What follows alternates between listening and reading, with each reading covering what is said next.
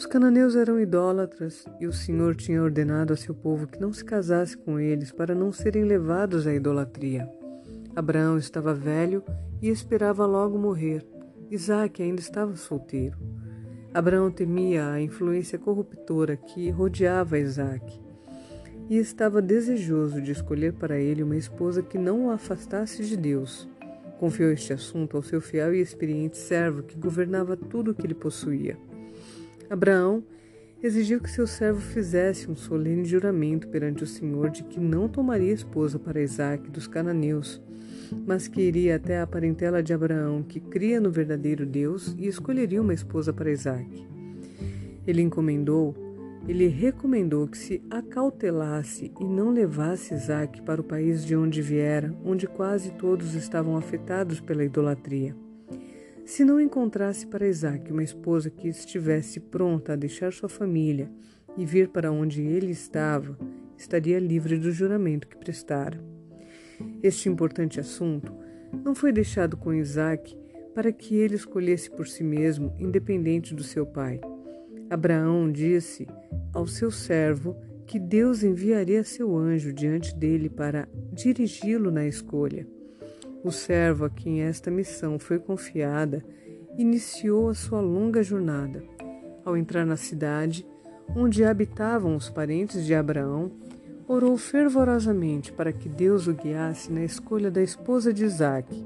Pediu que uma evidência positiva lhe fosse dada para não errar neste assunto.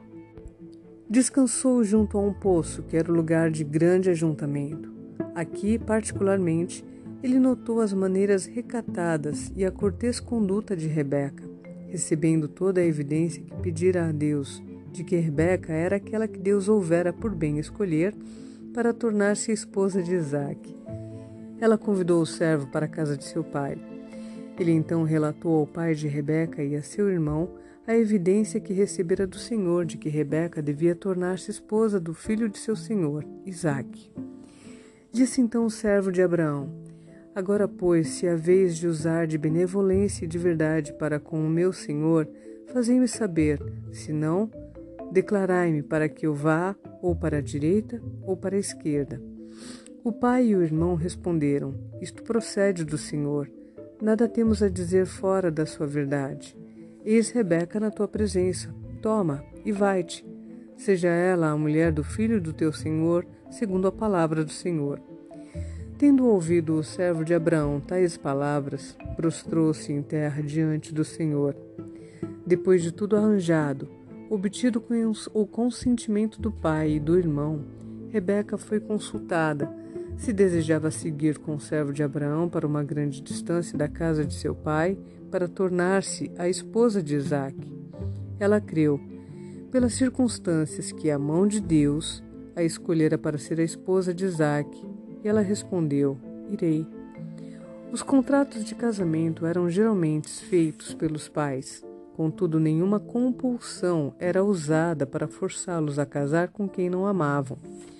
Mas os filhos tinham confiança no julgamento dos pais e seguiam-lhes o conselho e concediam suas afeições àqueles de que seus tementes e experientes pais escolhiam para eles. Era considerado crime seguir caminho contrário. Isaac tinha sido educado no temor de Deus para uma vida de obediência, e quando estava com 40 anos de idade, submeteu-se à escolha que o temente e experiente servo de seu pai fizera para ele. Acreditava que Deus dirigiria no que tocava à sua obtenção de esposa.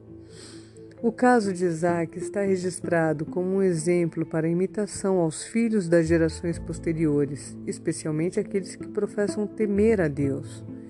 O caminho que Abraão seguiu na educação de Isaac e que o levou a amar uma vida de nobre obediência foi relatado para benefício dos pais e deve levá-los a ordenar sua casa após eles. Devem instruir os filhos a se renderem à sua autoridade e respeitá-la.